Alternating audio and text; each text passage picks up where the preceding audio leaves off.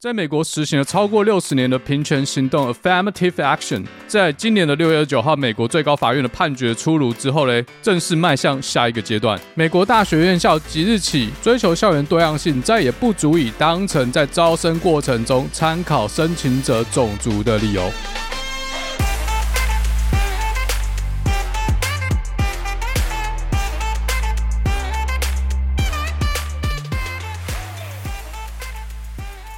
欢迎回来知识频道，我是嘴哥大特 E。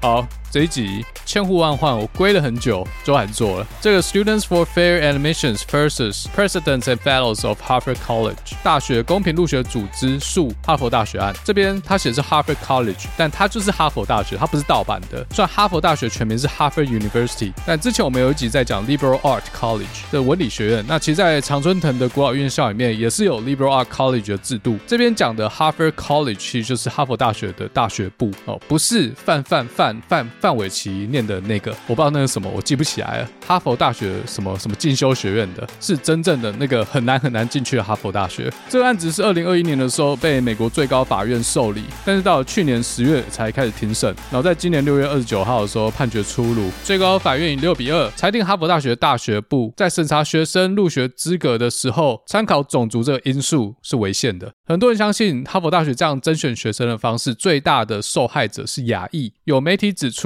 一个学生要能够录取哈佛大学，如果是亚裔的话，他的 SAT 考试平均需要比其他的白人录取者高出一百四十分，比西裔就是讲西班牙语的拉丁美洲族群还要高两百七十分。那比非裔的话呢，要高出四百五十分。那 SAT 你可以把它想成我们台湾大学联考，虽然说它有点不一样，反正分数越高越好。总分一千六百分，在哈佛大学的新生里面啊，亚裔他的平均 SAT 分数是最高的，要比他的非裔同学平均要高出四百五十分，他才可以进得了哈佛。四百五十分很多，刚才说总分才一千六百分，那为什么会有这样的情形呢？我们就要讲到所谓的 affirmative action 平权行动。平权行动是什么嘞？这个名词可能台湾的听众比较陌生，可能也觉得不关自己的事。但是呢，台湾也是有平权行动的，我后面会讲。那知识频道打特嘴的利炮，呃，一直以来嘞，我觉得做的最累的就是法律相关的单集。那我不是本科嘛。可是我之所以会做这种法律，尤其是宪法相关的议题，是因为我觉得这些判例非常非常的有趣，中间有很多法学逻辑还有哲学辩证。然后每次做这种题目都很累，因为法律英文真的不是一般的英文，就我整句这样读完哈，每个字都看得懂。但是就不知道这一句到底是什么意思，所以六月二十九号 SFFA versus Harvard 这个案子判决结果出来之后呢，我马上就先发文说我会做这一集，因为这个话讲出来就没得赖了，这是一个强迫自己走出舒适圈的方式，不然这个可能真的会一直被我一拖再拖，拖到最后打忘记。我记得前面好像不知道哪一集还是布朗运动有提到，我有在等这个案子的判决结果出来，我要做一集。那这个判决出来之后呢，我看一些报道还有判决书，我发现呢，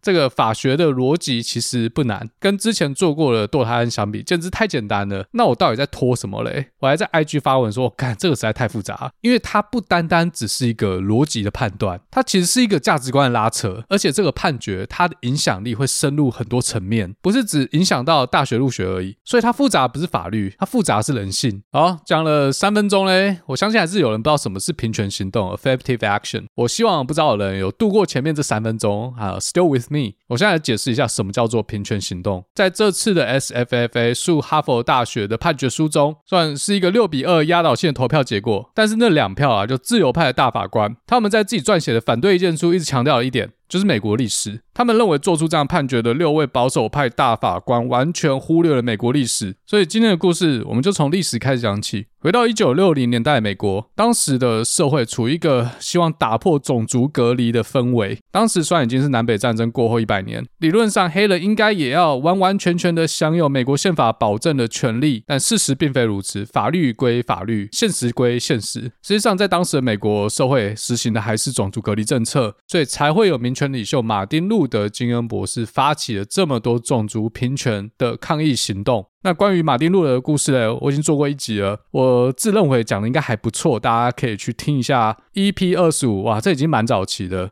那时候我口条可能跟现在有点不一样，我觉得现在应该还是有进步蛮多的。但整个故事线，我觉得我那集应该还算编排不错，这样。但 anyway 这一段我就不重复讲了，大家自己去听。总之，马丁路的金恩博士发起的这些抗争活动呢，最后也迫使政府开始正视这种种族不平等的现象。在一九六一年的时候，JFK 总统就那个被刺杀的甘乃迪总统，他签署了一零九二五号行政命令，要求跟政府有关的承包商在雇佣职员的时候呢，必须公平的对待每个族群，包含种族、信仰、肤色，还有国籍。那这个行政命令呢，第一次提到 affirmative action 这个词。那在 JFK 被刺杀之后继任的林登总统，接下来 JFK 的遗志继续推行了 Civil Rights Act 民权法案。那它是美国平权史上最重要一个法案。那这个法案明文的禁止基于种族、肤色、信仰、宗教、性别的歧视，同时也禁止了种族隔离政策。它跟行政命令的差别就是它落实了美国宪法第十四修正案保障的平等保护原则。好，到这边大家应该会觉得，诶，这个法案应该是蛮合理的。好，那之后呢，affirmative action 平权行动，它变成一种用积极的手段或态度来达成平权这个目标，这是什么意思呢？在一九六零年代，美国社会的各个层面对黑人非常不公平。虽然刚才讲到的是民权法案，禁止了公部门对于种族的不平等待遇，但它没办法真的解决问题。什么问题呢？假设大部分黑人因为先前种族不平等的政策，导致他们在人力市场竞争力远低于白人，比如说大部分黑人都没有大学文凭，甚至没有高中文凭，会有这样的结果，是因为长期的种族歧视下造成的。好，所以今天法律规定，我们不能因为一个人他是黑人，所以就不雇佣他，那我们秉公处理嘛。啊，这个职位需要大学以上文凭，结果嘞，还是雇佣不到任何一个黑人，因为大部分黑人可能就没有大学文凭，最后 qualified 的还是只有白人。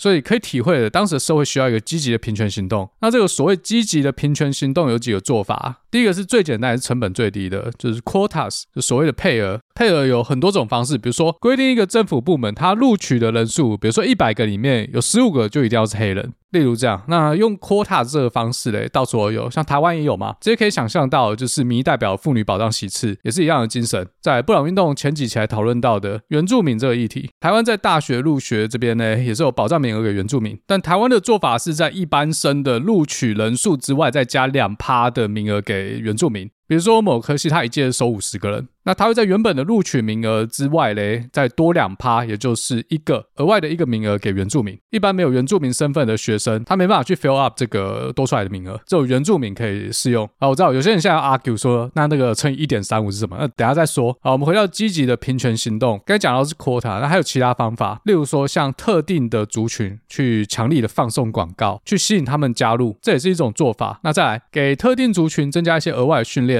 就说从本质上去提高他们的竞争力。去弥补他们在经济上弱势或者在社会上弱势，比如说我是假设啦，台湾政府可能去国外雇了很多外籍老师，然后把他们都投入到偏乡山区等等，用这种方式来加强偏乡，尤其是原住民他们在外语的师资上的不足。好，再来还有另外一个做法，就是刚才大家想 argue 的所谓的加分，或者反过来说，我们让某些族群它的录取标准下降，这也跟加分一样的意思嘛。以上这几种就是比较常见的积极平权行动。所以这个积极行动又导致了另外一个名词的诞生，就所谓的 reverse discrimination 反向歧视。简单的讲呢，今天我作为一个非原住民的考生，我可能其实考得比某位原住民的考生分数还要高，但是我因此进不了台大医学系，因为有一个原住民加分之后把我挤出去了。那原住民加分这个议题在台湾之所以大家没有吵得这么凶，是因为台湾的原住民人口只占总人口的二点五趴，对于原住民加分的制度，它其实并没有影响到很多人。没有大到九十七点五趴人要站起来反抗，那这议题未来会不会延伸到新住民？我觉得可能也是将来台湾政府需要思考一个方向。好，这是种族方面。那在性别平权方面呢？我们台湾选区有四分之一的妇女保障席次，就说我今天去参选，那我的户籍地有四位议员席次，结果嘞，我得票数排名第四，可是因为有妇女保障席次，那可能得票数第七的某位女性参选人，她就当选了啊，我是落选，这种逆向歧视嘛，去歧视没有原住民身份的人，或者去歧视妇女这种。性别之外的其他人，这对其他人来说好像不公平呢。我没有这些保障特权，所以我必须要付出更多的努力，我才可以跟这些人取得一样成绩。所以这个问题再延伸下去呢，就可能导致社会两极化。就是我们前面几集讲嘛，有丑女就会诞生出丑男，那这个丑男的言论又会使丑女更加严重。所以有些人就开始检讨这样的积极平权行动是不是导致族群对立的一个因素。那平权行动对于整体社会来说嘞，到底是利大于弊还是弊大于利？那利弊的衡量标准又是什么？好，这是第一个延伸问题。第二个延伸问题呢？如果我今天是生理男，但我性别认同是女性，那妇女保障名额是不是用在我身上？但这个议题呢，今天先不讨论。这就为什么我说哇，这个牵扯的非常广，我必须要在这一集想一个合理的 scope，到底我这集的讨论范围在哪？这就是让我很头痛的地方。但是反正我现在就继续讲下去。我在查资料的时候，我真的越看越多，越不知道这集怎么讲。我最后就决定，我就顺着逻辑讲下去。那那些在这样的逻辑故事线下面没有被提到的资料嘞，以后如果有相关的议题，我再拿出来讲，或者在布朗运动的时候会提到。所以其实今天美国这个判决，它跟台湾在法律上是没有关系，没有错。但在价值观方面呢，其实不是只有美国遇到这种难题，在欧洲一些曾经是殖民国的母国。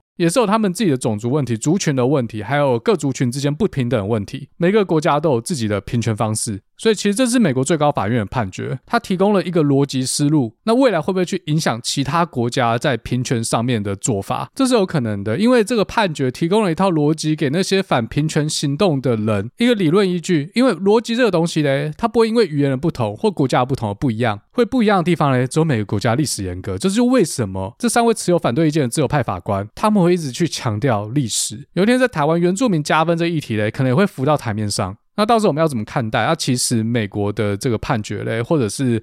呃，关于平权法案历史上的各个判决，我后面会讲，就是我们回过头去检视我们自己的历史，或是对于价值观做一个判断的参考。啊，我花了大概快十分钟解释什么是 affirmative action，希望有把它的重要性讲出来，尤其是台湾听众。我觉得啦，在人类社会中，不平等它不会消失的，只是到底什么叫做公平？希望听完这一集，每个人除了有自己的想法之外呢，也有能力去理解跟自己不同观点的人的想法。好，那在我准备这一集的内容之前呢，就是我去找这些大大小资料之前呢。就所谓的未看先猜啦。我觉得讨论平权行动的重点应该会放在怎么去衡量积极平权它为社会带来的好处，或者更确切的说呢，因为这次讨论的是在大学入学的时候考虑种族这个因素。为什么要考虑种族嘞？目的是为了增加大学校园的多样性。多样性到底为我们带来什么？它真的是利大于弊吗？多样性是一个非常抽象的概念，在这个抽象概念底下，它的利弊到底要怎么衡量？再来第二个，平等的标准是什么？我们要怎么衡量平等？如果平等无法被衡量，我们要怎么知道何时该停止平权行动，这就是实务上我们将来有一天会面对的问题。在二零二零年台湾总统大选暨立法委员选举中呢，总计一百一十三个席次，女性拿下了四十七席，占有四十一点五九趴。在亚太区呢，我们的国会议员女性占有的席次仅次于纽西兰。在四十一点五九趴的结果底下呢，我们还需要妇女保障席次吗？如果还需要的话，要到多少趴我们才要取消妇女保障席次？那如果我们取消了妇女保障席次，这比例会下降吗？大概就是这样的问题。好。不知不觉又花了两分钟。好，那我们刚才前面讲到一九六四年的民权法案，它禁止了基于种族、性别、信仰、宗教和肤色的歧视，这样的利益，我想大多数人应该是同意的。那之后诞生的这种积极平权行动，在美国社会导致了哪些问题呢？在一九七八年，最高法院有一个案子叫做 Regents of the University of California vs. Beck，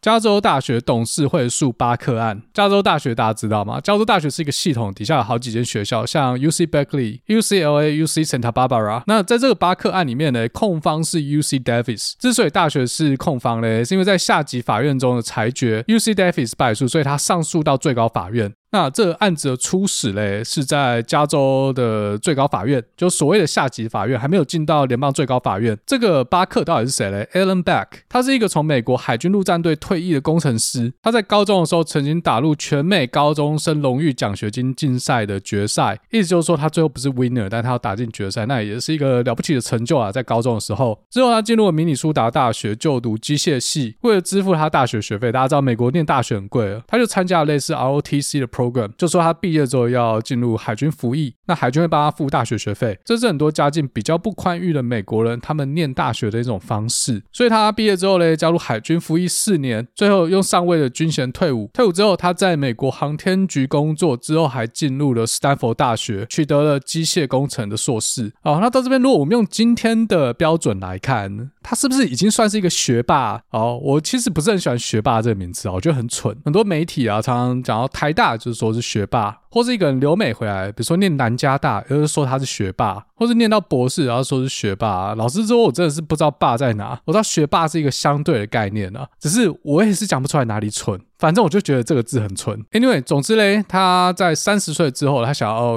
当医生，所以他申请了十二间医学院，全部被拒绝。其中有些医学院因为有年龄的上限，直接第一关就刷掉。那其实现在这个用年龄拒绝是一个，也是一种歧视嘛，年龄歧视。现在大多数的学校都没有年龄限制。那拒绝他的学校里面，其中有一间就是 UC Davis。当时 UC Davis 的医学院会对所有的申请者进行评分，最高分是五百分。那如果取得了四百七十分，就自动获得入学。其实现在很多学校还是用一样的方法对所有申请者做排名，然后依照这份排名的高低再做第二次的筛选。有兴趣知道可以去听我博士班那集，有稍微提到我们学校对于 Computer Science 的博士班学生是怎么筛选的。总之，这巴克他考四百六十二分，他差两分就可以自动入学，所以他进入了第二回合。我当年博士班 也是进入第二回合，我不是第一批被录取的，因为我大学成绩很烂，甚至很多学校看到我大学成绩就直接把我刷掉。然后我的 GRE 成绩也不是特别亮眼，就是堪。用这样，但其实这位 Alan Beck 他的 MCAT 成绩比当年所有申请者的平均成绩还要高。那 MCAT 是一个想要念医学院要通过考试，不过他没有高多少，平均成绩六十九，他拿到七十二分。但是呢，在这种积极平权行动底下，有特殊族群会受到特殊照顾。那这些受到特殊照顾的族群呢，他们的平均分数只有三十三。但是我没有找到这些走平权管道入学的学生，他他分数多少？因为平均三十三，他有可能走这个特殊平权管道，然后被录取的学生，他分数还是比巴克高。这我不知道。就说，哎，这个平均三十三分，只是告诉我们说，走平权管道入学的学生里面有很多炮灰而已，炮灰率比较高，就这样。但我相信应该不是啦。那当时一九七三年，巴克第一次申请 UC Davis，他的主要面试官对于他的评价其实还不错。他说，巴克他的学习动机、他的成绩、个人能力、仪态都非常出色，推荐他入学。可是最后过两个月，他还是被拒了。那这 Alan Beck 大家就不爽了，他就写信去跟招生委员会的主席 Dr. George Laurie 来抱怨这种特殊的平权招生计划。然后这个录取委员会的主席 他也是懒得跟他补，觉得他很烦，就叫当时的医学院助理院长来回应。这助理院长很无奈啊，他就跟巴克说：“我知道你是一个人才，你真的就只差一点点，鼓励你隔年再来申请。如果你隔年还是没上的话，你就可以采取法律行动。”这样。结果呢，Alan Beck 隔年一九七四年真的去申请第二次，他这次他碰到的主面试官就是那个懒得理他的 Doctor George Laurie，而且在面试的时候嘞，他们针对平权入学管道产生一些争论。最后，这个 JoJoary 给了他很低的分数。最后，想当然，他又被拒了啊。这次他就真的急了，然后他采取了这个法律行动，变相的导致了前面讲的这个助理院长被革职，因为学校觉得你他妈竟然叫申请者采取法律行动，怎样？所以这个案子又成案，一路打到加州最高法院。加州最高法院判决巴克胜诉，UC Davis 败诉。首先，第一个学校不可以用种族来拒绝学生的申请。从调查中发现呢，从一九七一年到一九七三年这三年的期间，有两百七十二名白人，他们也试图想要透过平权行动底下的这个特别招生管道来得到入学的机会。那这个特别招生管道它有十六个名额，但这两百七十二个试图走特殊管道的白人全部都被拒绝。也就是说，只要是白人，你就不适用这个入学管道。就是说，种族是这个入学管道的一个决定性的评分标准，或者说这十六个名额是给特殊种族的配额，这样不行。好，那再第二个嘞。UC Davis 说，就算我们不考虑种族，以巴克他的分数啊，他的实力也不足以得到入学的资格。但是这个被法院驳回了，因为法院判定 UC Davis 并没有足够的证据来证明巴克他的客观资料远逊于那些得到录取的学生，所以加州的最高法院就命令学校要录取巴克。然后学校也很不爽，他马上上诉到联邦最高法院，并且要求法院先暂缓这个巴克的入学许可。那联邦巡回法院也同意了学校提出的这个暂缓，所以巴克一路等到了一九七八年，美国联邦最高法院的判决结果出来之后，他才知道到底可不可以进去就读。好，那我就稍微讲一下联邦最高法院的判决结果，我就不去讨论中间的攻防，毕竟如果我每个案子都要讲，那讲不完。反正美国联邦最高法院当时的判决结果是这样：没有一个绝对多数，每个法官都有自己的想法，总共出产六个不同的意见书。那主要意见是由 Louis Powell 这个大法官来撰写，他不同意这个配额制度，他觉得平等保护原则啊，要保护的是所有族群，而不是只有少数族群。所以这个配额制度不合宪，因为这是一个零和游戏嘛，一百个录取名额里面抽掉十六个给少数族群，就代表有十六个一般族群的学生他得不到机会，这就违反了宪法第十四修正案，考虑种族不能对个体有负面影响啊，这就负面影响，因为有人靠种族录取，那就会有人因为种族而落选，那落选就是一个负面影响，这不行。好，这是第一点。所以呢，联邦最高法院维持加州最高法院的一项原判决，就是 UC Davis 必须要让 Alan Beck 入学，因为校方没办法证明，如果不存在这个特殊的入学管道，不存在这个保留给少数族群的十六个配额，把这十六个名额释放出来，让所有人一起竞争，Alan Beck 他也是不足以录取，就是他太废，但学校没办法证明他真的那么废，所以学校录取他。也就是说，不是每个人告学校就一定可以录取啊，至少还是要有一定的实力。好，那这个判决影响到 Alan Beck，他其实跟其他人没有鸟毛关系。再来，这个巴克案里面还有一个平权史上的重要判决。虽然最高法院判定这个配额制度违宪，但是它同时也肯定了平权行动。只要不存在配额制度，学校仍然可以考虑申请者的种族作为判定入学的因素。只要学校的积极平权行动，它满足于法院的 strict scrutiny 严格审查标准。啊，这个严格审查标准，我们在堕胎案的时候讲过，这边就快速的复习一下。美国宪法保障下的基本权，它是可以有例外的，比如说言论自由，但是有很多地方法律它限制言论自由。难道他们都是违宪的吗？当地方法律或规范它在限制某一些基本权的时候，它必须要满足一些要求。首先，它必须要有重大政府利益 （compelling government interest）。这名词在这次的 SFFA 诉哈佛案也会被提到好几次。那再来第二个。它需要被限缩 （narrowly tailored），比如说政府立这个法律，它会侵犯到某些宪法保障的基本权，那就要看它目的是什么，还有它的手段是什么。它的手段必须要切合它的目的，要跟手术刀一样精准，不能切到不相关的组织，不能说法律在那边很广的乱定，造成原始目的以外的限制。比如说在什么情况下、什么时间点，你才能做这样的限制？好，那这个东西我们讲六月二十九号这个判决的时候再来讲。总之，这个一九七八年的巴克案，它虽然判决 UC Davis 的审查有瑕疵。而且判定 Alan Beck 可以入学，但他同时也推翻了加州最高法院的原判，就说学校在入学标准里面不能参考种族，只要有正当理由，只要学校觉得他理由符合严格审查标准，他就可以在审查入学资格的时候去参考申请人的种族。所以呢，这个判决就开启了大学入学的种族时代。那这个案子的主角 Alan Beck，他也成为该年度全国最有名的入学的新生啊。虽然他不是念大学，他念的是医学院，是学士后医。这个案子又让我想到一件事，就如果你有申请过美国大学，我相信很多人一定有被拒过了。那当然，最后就去了那个有录取的学校嘛。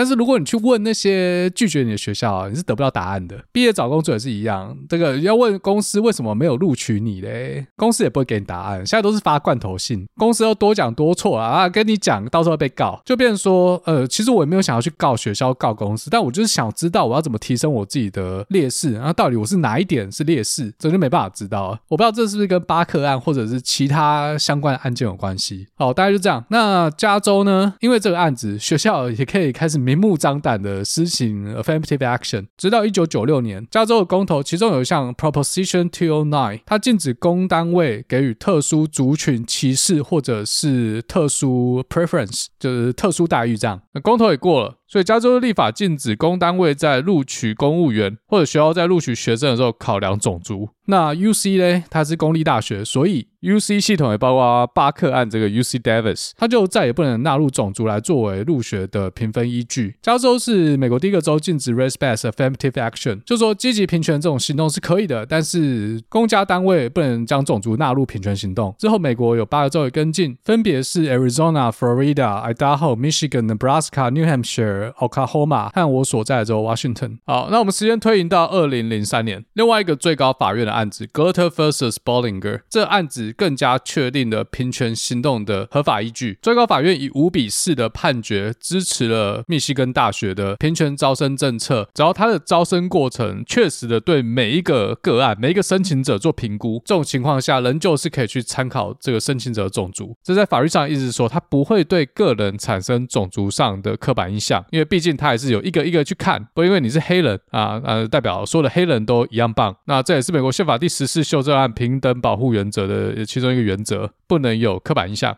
而且最高法院说，密西根大学这个招生方式，它在确保少数族裔学生的录取数量上面是有经过特别设计。这应该就是前面提到严格审查标准的限缩，只有在某些情况下哦才可以适用。那再来嘞，另外一个核宪的必要条件叫做 compelling government interest，极大政府利益。那这一点呢，就带出了一个东西叫做种族多元性。在这个判决里面嘞，多数意见认为，在校园内促进种族多元性，它符合国家政府的极大利益。另外呢，在多数意见书里面，当时的主笔大法官 Sandra Day O'Connor，他有提到说，这种带有种族成分的招生方式，它必须有一个时间线索，就说现在这个社会的时间点内，追求种族的多元性，它可能满足 compelling government interest 的重大政府利益。因为现在这个阶段呢，校园多元性可能真的需要从积极的种族平权行动来达成，但是带有种族色彩的平权行动，它不应该无止境的实施下去。或许过了二十五年，the use of racial preferences will no longer be necessary to further the interests approved today。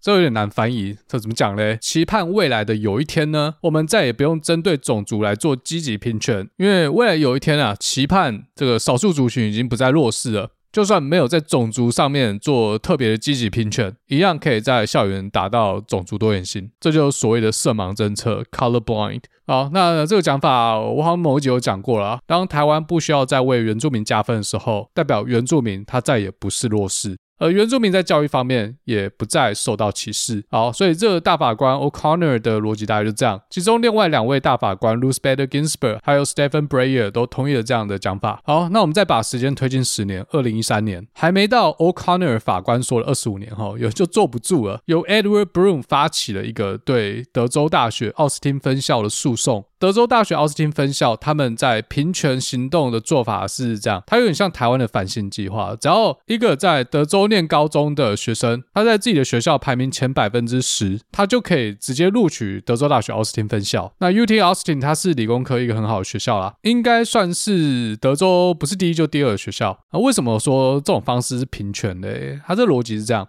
美国每个社区的收入不一样，好的社区呢，它高中当然就比较好；那烂的社区当然学校比较烂嘛。所以烂社区的学生，他通常考试成绩、他学业成绩会比好社区的学生还要差。所以他这种招生方式，如果一个学生他是在一个比较差的社区长大，他虽然 SAT 的分数考不赢那些富有社区的学生，但他只要在自己的社区的高中排得进前百分之十，他还是可以去念德州的顶级大学。就像如果呃有人念是。台北市的东西南北二开二强，这六所人称打架名校。流氓高中啦，那你可能稍微用功一点诶，就可以进入全校的前三名。虽然你这样实力在建中可是倒数的，但是诶，你还是可以进入台大。这样就在二零一三年的时候，有一个高中生，他的名字是 Abigail Fisher，他的排名刚好不是学校的前百分之十，就大概是十二左右。虽然说他不能直接进入 UT Austin，但他还是可以申请嘛。但申请的结果他被拒了，但是他发现他 SAT 的分数比很多该年 UT Austin 新生的 SAT 分数还要高，所以他觉得不公平，他应该被。被录取，他被东西南北二开二抢学校的学生挤掉，凭什么嘛？所以在 Edward Bloom 的怂恿嘛，这用怂恿怪怪的，在他的帮助之下嘞，一状告了法院。那在德州的下级法院判定他败诉，那最后又上诉到最高法院，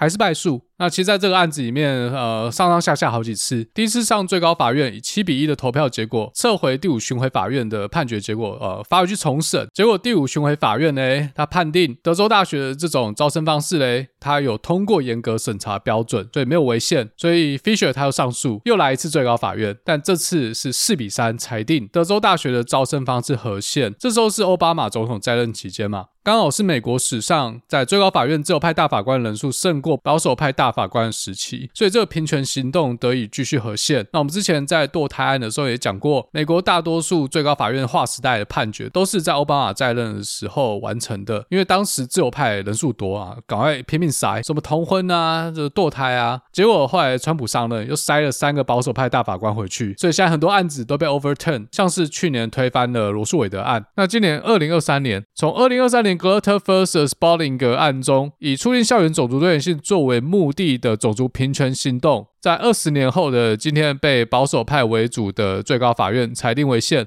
苦主是哈佛大学还有北卡大。北卡大学，呃，我前面没讲到啊，那其实它是两个不同案子，最后合并审理，因为是讲同一件事情。哈佛大学这案子六比二，那北卡是六比三。在哈佛大学案子少一个自由派大法官啊，是因为 Ketanji Brown Jackson 这个大法官他一直在哈佛的监督委员会任职，所以他回避了该案。反正也不差他这一票嘛。但是他在北卡这个案子里面写了很多他的反对意见。好，我们花了差不多快三十分钟去讲这个一系列的判决结果。我相信大家应该或多或少也开始有自己的想法。在二零零三年的 Glatter vs. Spalding 案里面呢，O'Connor 法官也说，这个平权呢纳入种族为考量可以做，但他不应该一直持续下去。那到今年刚好二十年，距离他说的二十五年其实也没有多远了。所以我们来看一下这六位保守派大法官他是怎么讲的？为什么种族平权到二零二三年他已经不需要了？啊，没有，其实，在德州这个 Fisher 案的判决里面，保守派的大法官一直都是反对的。到二零二三年，前面讲到这个 Edward Bloom 在 Fisher 案吃大便之后呢，卧薪尝胆，终于抓到机会，又把这个参考种族的平权行动塞回保守派为多数的最高法院。其实讲出来就是投票啦。所以我说，其实这是没什么好讲的啊，基本上就是一个不同价值观的直接暴力投票硬解。但是我们还是可以看一下。哦，我前面问的这两个问题，到底什么是多样性？多样性要怎么评估？那多样性到底有没有符合 compelling government interest？这要怎么认定？好，那在进入这次判决之前呢，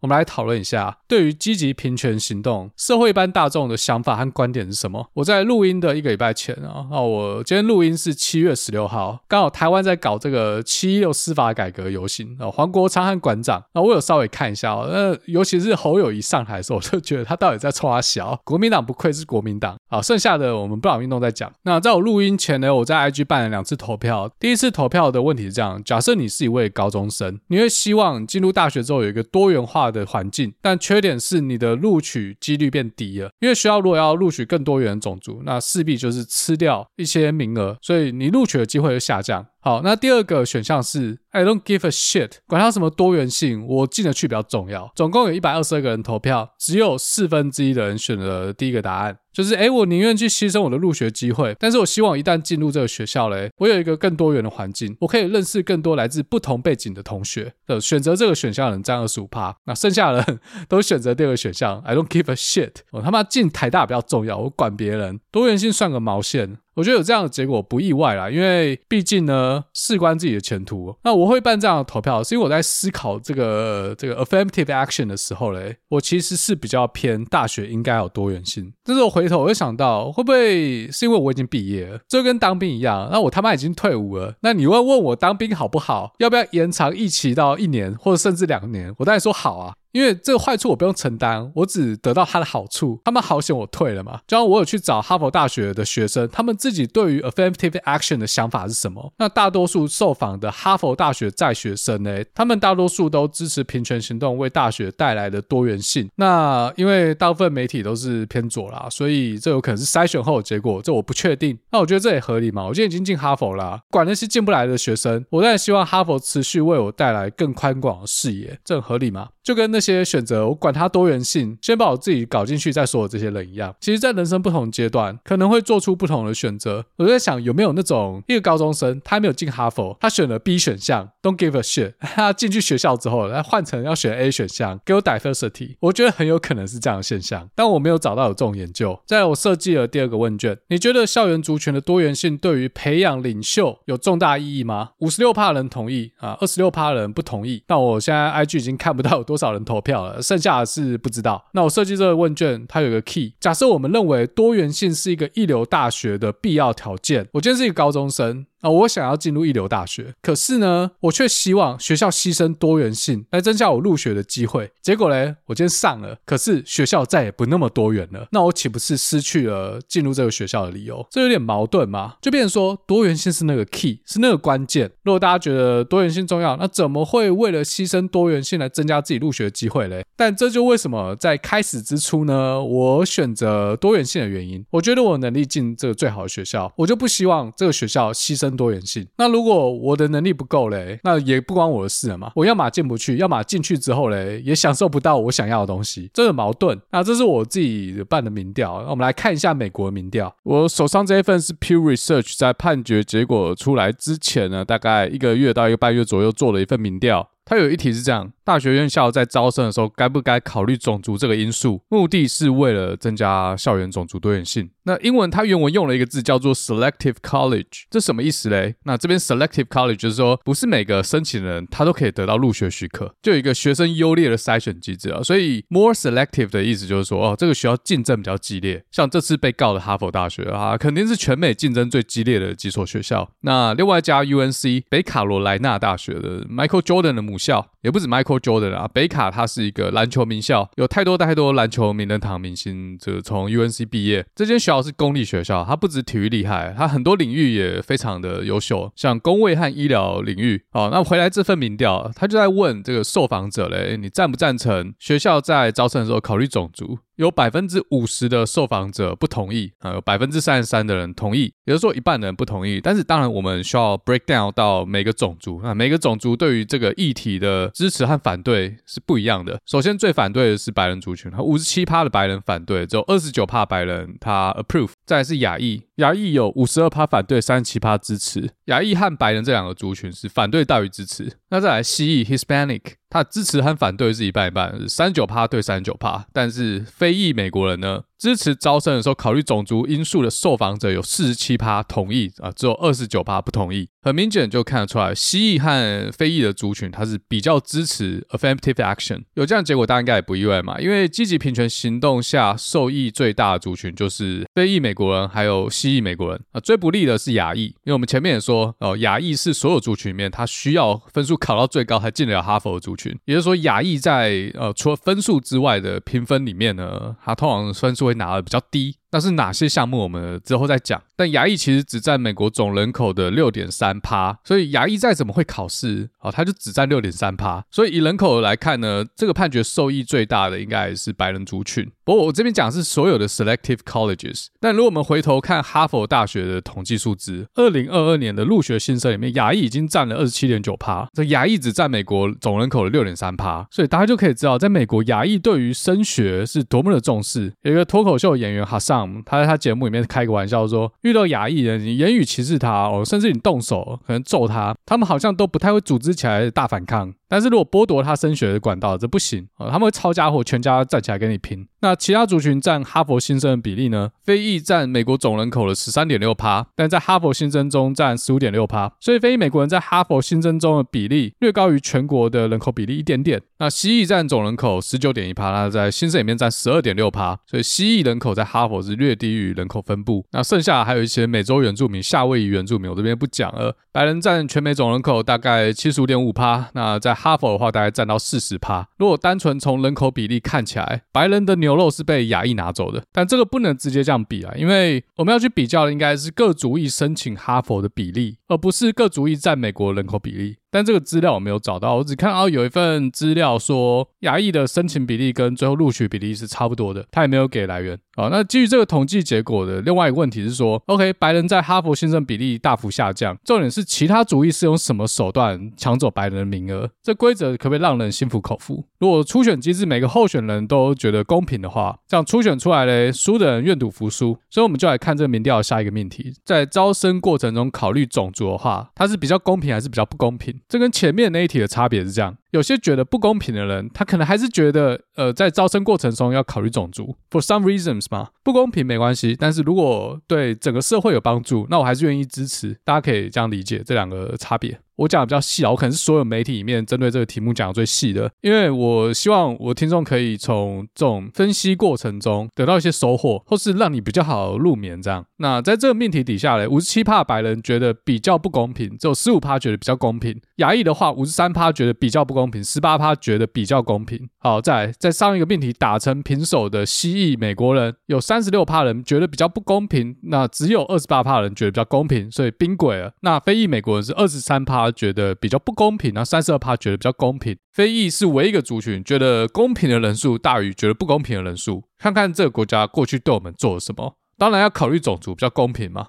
啊，这是我自己的主观想法哈，他们是不是这么想的？我不知道。对比这两个命题的数字，那给我一个 takeaway 就是，的确在这四个群体里面，都有一部分的人觉得，虽然考虑种族没有比较公平，或甚至是不公平，但是他们还是愿意去支持种族平权行动，前提是要以校园多样性为目标。像我觉得我可能就是属于这个分类。有听过我以前单集的听众，可能知道我对种族配额啊，或者这种种族积极平权，我不是那么支持。但是我前面有讲了嘛，我希望校园有多元性。那怎么办呢？这就跟一个情况很像，男生应该多半不喜欢那种公主病的女生啊，但是这个女生如果又正、奶又大，那就可以。这不是不行啊，是要看满足怎样的条件。其实宪法也是这样，到时候讲判决书的时候再讲。好，那这个民调主要在讲 fair 公不公平。那我们就来看一下美国民众觉得大学招生要参考什么面向比较公平。另外一份在二零二二年四月做的民调，一样是 pure Research，他去调查受访者觉得大学入学申请呢，应该要考虑哪些面向。那这民调，诶，比较难用讲的。他在每个选项给了三个选择，比如说你觉得高中成绩是不是大学在招生的时候需要考量的一个主要因素，还是次要因素，或是根本就不应该考虑？那就以这个高中成绩来说嘞，有六十一趴的人觉得是主要因素，这也是大家觉得最应该要被考虑的。再下一个是统测成绩啊，在美国的话就是 S A A T 或 ACT 这两个考试，我在文理学院那集也有稍微讲过，大家可以自己回去听。三十九趴的人觉得它是主要考量因素，那四十六趴觉得是次要。再第三个是社区服务。第四个比较有趣哦，第四个我们台湾好像比较没有琢磨。他说这个申请者是不是他家族里面第一个去念大学的？这东西会出现在选项，就代表在申请大学的时候呢，你把这个东西写进去哦，是对申请是有加分，因为毕竟有十八趴的人认为这应该要成为主要考量因素。再下来有九趴的人认为体育表现要成为主要考量因素。再下来是种族，那只有七趴的人认为种族应该要成为主要考量因素。那有十九趴的人认为它是次要的，剩下有七十四趴的人认为它不应该是一个录取的主要考量因素。再下去还有其他项目我就不讲了。包括性别啦，然后只有四趴人觉得这是主要考量因素，这是不是代表在大学招生的环节已经没有性别歧视了呢？好，那在如果同一个问题分种族看的话，觉得高中成绩还有统测成绩最重要的都是亚裔，第二是白人，那再来西裔和非裔差不多，但其实西裔和非裔在二零二二年的时候都有超过一半的人觉得它应该是主要考量因素。好，那这份民调有几个 takeaway 啊？第一个是说，他去比较一九年同一份民调，不管是哪一个族群，都认为成绩比较不重要。尤其是亚裔哦，那些觉得高中成绩应该要被当成录取的主要考量点，下降了十个百分点。短短三年就下降十个百分点，很多。但是大家同时也认为统测成绩不应该这么重要。但这个民调就没有告诉我们啊，是什么东西提升呢？是因为大家觉得这个成绩不好呢？它是有别的原因的，不能只用一个成绩来评断一个人他可不可以进入呃 selective colleges。但是我同样又觉得，你进去大学就是去念书的嘛，去增加自己的知识。比如说你去念。理工科啊，如果你高中数学都不行，然后念什么理工科？大学等级的难度，你可能根本就没办法适应嘛，你可能根本就没没有能力去理解大学的课程啊。不要说理工科，其他科目也是一样啊。啊，如果你的阅读能力不好，你的外语能力不行，那你要更加上什么课嘛？对不对？虽然说每个人有千百个理由说，哎，为什么我高中成绩不好？但是高中毕业之后，你可以再多花一年去把之前的东西补起来嘛，然后再考一次 SAT，再考一次联考。并没有说你高中毕业那一天如果没有申请到大学，那你从此就没有机会念大学，不是这样吗？那可能有人会 argue 说，大学不是只有教书本上的知识，而这我也知道，或者说是大学教你做人的道理啊。其实你出社会学得更快，所以我们还是要回归大学的本质嘛，这个这个提升学生知识和能力的地方。那主要的目的啊啊。还有其他细项，那个不一定大学才有教。好，所以这个民调我有疑问在这啊。如果你各位有想法的话，欢迎到 Apple Podcast 留言或者直接私讯我。好，那以上是美国人觉得大学招生的时候应该要考虑的因素。那我们就来看一下这个案子的主角哈佛大学，它是怎么招收学生的？它之所以是全世界第一学府。它的 secret source 到底是什么啊？那哈哈哈，哈佛大学到底是怎么收学生呢？我在网络上找到一个流程，当然我是没有能力去判断这个流程到底是真的是假的，因为我自己没有走过这样的流程，但应该还是有一定的参考标准。我看过一些高中校园剧、美剧，像 Netflix 有一部 Never Ever I Have。他主角是一位印度裔，那他是从印度裔的角度在看美国高中生活，有些文化碰撞，那还有一些跟升学有关的东西。这部还蛮推荐，大家可以去看一下。那这部戏的女主角 Devi，她想要申请的学校就是常春藤联盟的其中之一 Princeton University。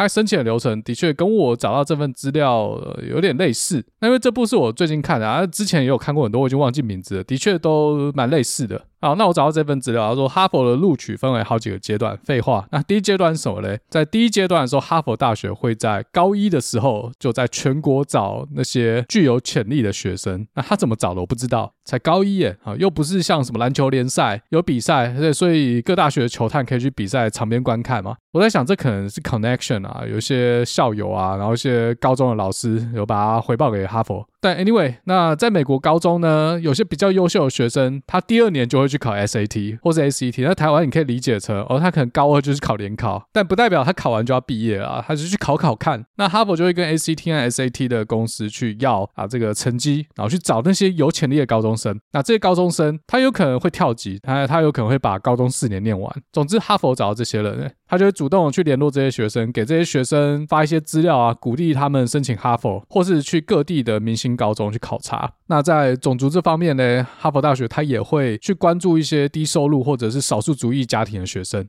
哦。还有另外一个就是前面讲的啊，他可能家族没有一个人曾经念过大学，如果他成绩不错，有被哈佛的雷达扫到，哈佛会开始对他们特别关照哦。但这个资料没有讲部分是啊，那些没有被 主动 reach out 的学生怎么办呢？我觉得啊，学生在高三或高四的时候，应该还是可以主动去申请哈佛，让哈佛可以看到他们的资料、成绩啊等等。好，在第二阶段呢，就是面试啊，主要的面试官是哈佛的校友，每年大概有一万五千名哈佛校友 想要报名参加面试官。我觉得这也是蛮有趣的。哈佛大学的校友对于学校未来的走向，还有未来学弟学妹的水准，他们也是蛮在意的哦。不然怎么会想要主动去当面试官？就代表他们校友社群有一个很强很强的 bonding。不知道范范范玮琪有没有在这个绑定里面？像我公司每年也会去我的母校去征才，他就问有没有人想要去当面试官。我是一次都没去啊，因为在面试这个阶段呢，有四个评分面向：第一个是发展空间和潜力，第二个是个人兴趣，还有呃参加一些活动，第三个是申请者的个人特质和个性。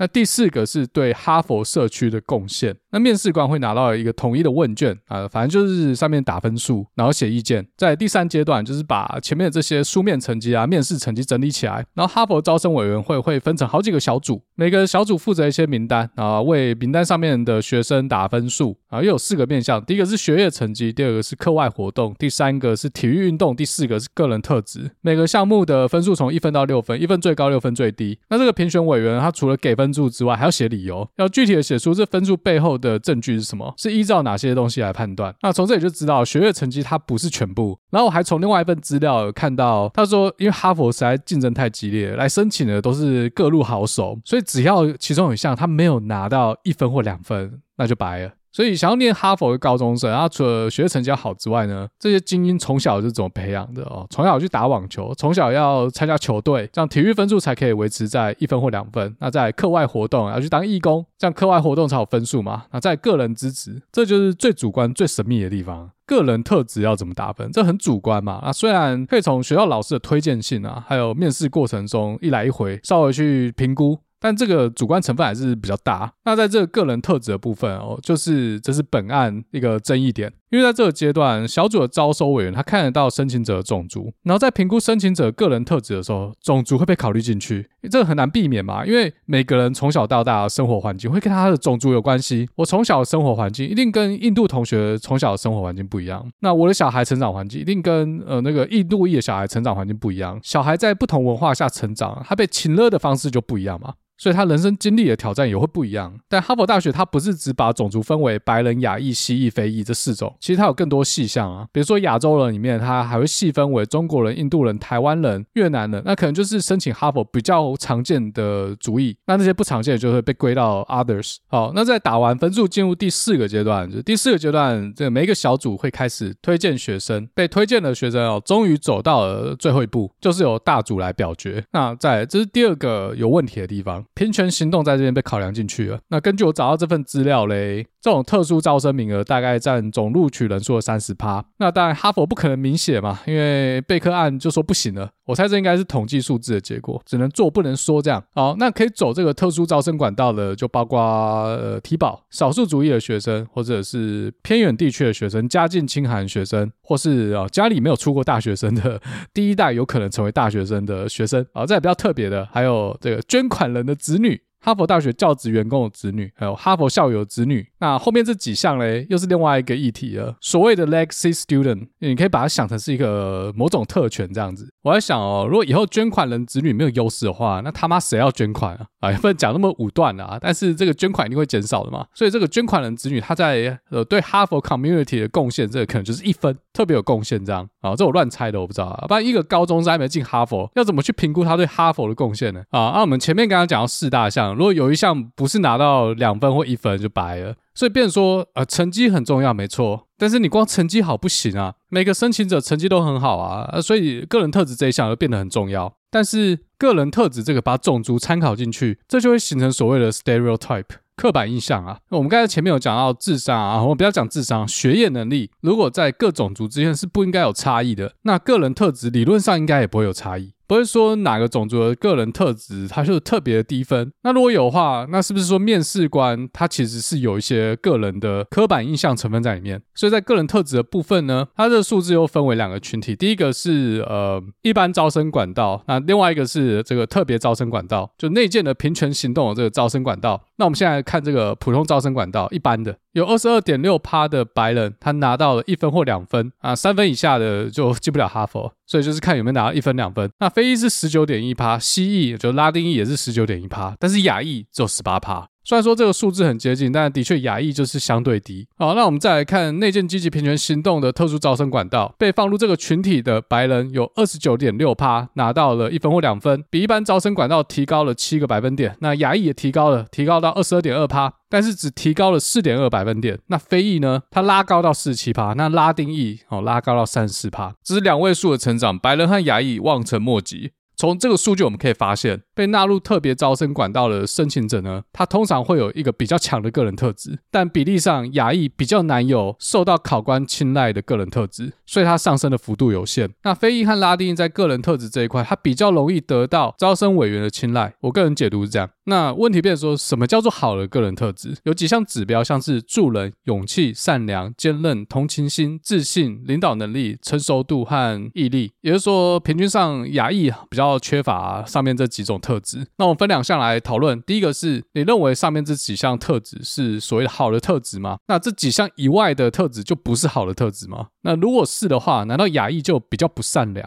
比较没有同情心，比较欠缺勇气和自信啊，比较没有领导能力，也比较不成熟吗？我觉得，呃，呃，的确有可能，啊，但不过这个就是很多亚裔家长他不满的地方。那当然，这些指标我觉得还是主观的啊，像。怎样算勇气？各位听众啊，你可以眼睛闭起来，给你三秒钟，想一下什么叫勇气，还有是自己的人生当中曾经做过哪件事是有勇气的表现。再来，善良，哇，这个也很难举例嘛，因为我相信大多数人是善良的，或者说要等到利益冲突的时候，你才可以知道一个人他的本质。这个是书面资料看得到吗？这个是面试的时候看得到了吗？面试官看到的东西，有可能都是包装、包装再包装之下的结果。然后说那个瑞典环保少女，她可以在个人特质拿到满分，因为她有过人的勇气，还有自信。都可以在媒体上公开呛全球领导人了吗？但反过来他又做了很多不环保的事，所以招生委员他真的看到真相吗？这点我存疑。但是有可能哈佛的招生委员就特别厉害，他们有世人之明，他跟你讲话讲个五分钟，个人特质手到擒来啊！我觉得这也有可能啊，因为的确有些人就特别会看人。那原告 SFA 在诉讼中有讲说，哈佛给亚裔申请人的评价常常出现勤奋，然后数理强、安静、腼腆，以后想当医生这类型的评价，招生委员就觉得。的亚裔有太多人，他们太相似了，这就是一个 diversity 的考量了吗？这又要分为两个面向，好，可能有更多面向，那我就讲两个。哎，这就是我觉得为什么这集这么难的原因。第一个是第二阶段面试官给的评语，他真的代表这个学生真实的情况吗？还是只是他的 stereotype？他看到一些表征，他就觉得这个亚裔学生啊，他就是那种死读书啦，他就是那种勤奋的人，他也没什么特别，他就典型的亚裔。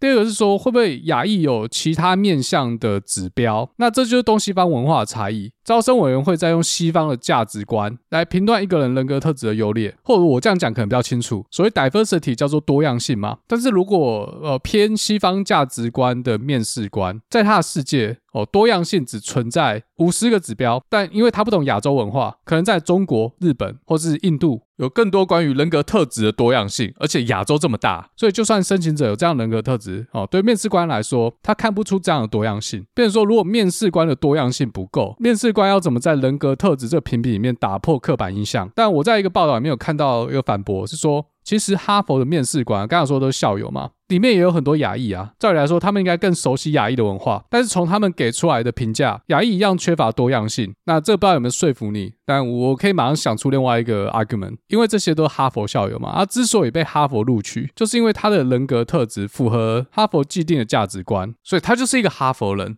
那他真的能看见哈佛看不见的东西吗？啊，anyway，这个就是我觉得很难认定的地方。讲穿了就是所谓的哈佛价值啊。哈佛觉得哪些东西是对哈佛来说重要的人格特质，那他说了算。这也不能说他错嘛，只是他偏好人格特质。如果在亚裔身上比较少的话，那亚裔就比较吃亏。那假设今天哈佛跟台湾的企业主一样，喜欢奴性重的人格特质，那这样华裔、日裔、韩裔还不飞天？所以我觉得这就是价值观的差别。他们觉得这些人格特质是是这个世界上精英必须具备的特质。为什么我说精英呢？那哈佛大学就是在为全世界培养精英嘛。这没什么好否认，就是所谓精英教育，希望把精英教育带给每个族群，让人类作为一个整体往前进。这就说明了为什么多元性可能是一个重大政府利益。所以呢，在人格特质这部分，回过头来就变成说，你认同哈佛价值，你才去申请哈佛；你不认同的话，那你可以去申请别的学校。好，那以上是我在网上找到哈佛招生流程，它其实这份文件它有给很多参考资料，所以我觉得应该可信度蛮高的。那再来，哎，哈佛怎么玩？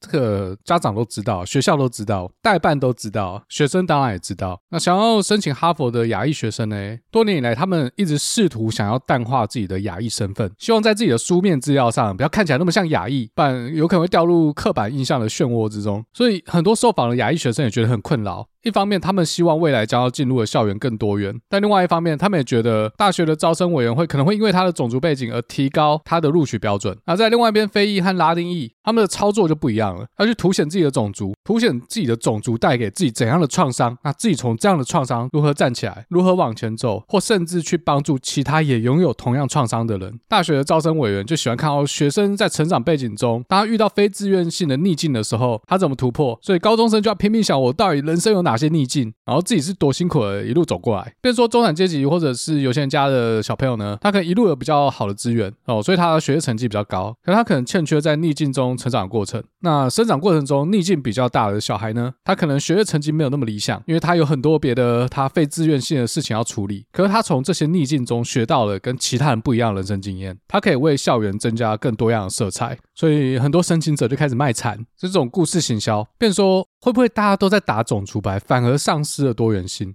好，我讲了五十几分钟，我相信所有人听到这里应该有非常非常多的想法。其实我看的资料远多于我讲的，因为在看这个平权行动，有太多的角度可以切入，很难说有一个绝对的好。但最后我们可能还是要回到宪法，回到法律的角度，到底哈佛大学这样的招生方式有没有符合严格审查标准？有没有符合重大政府利益？有没有符合美国宪法第十四修正案？好，我不知道还有多少人跟到这。如果你跟到这，你看那个进度 bar，哎，已经快没了嘛，就代表最高法院的判决我会放在下集。我们来看最高法院的大法官，他们怎么针对这个议题来做辩论。我这集给了很多提示，也包括之前的判例。那等大家消化之后呢，来看看最高法院大法官们想法跟你一不一样。好，那这集我们稍微讲一下 affirmative action 的历史，然后讲一些民调给大家参考。下集我们会进入判决意见书，讨论意见书里面的逻辑和价值观。在，哈佛败诉的这个判决呢，它对于未来美国的影响是什么？其实已经有先例了嘛。前面提到了加州二零九号提案，加州在一九九六年就禁止在招生过程中去考量种族因素，所以我们可以从一九九六六年之后的加州经验来推测这个判决之后，美国高等教育会发生变化。再来，我要讨论的是，除了直接考虑种族之外呢，难道没有别的更好的方法了吗？我们来看一下还有什么其他做法，其他国家是怎么做的。再来，这个案子的下一步是什么？如果在招生过程中不得考虑种族，那是不是在其他领域种族因素也要被消除掉？那这会为美国社会带来怎样的影响？好，那这集就讲到这，我们下次再见喽，拜拜。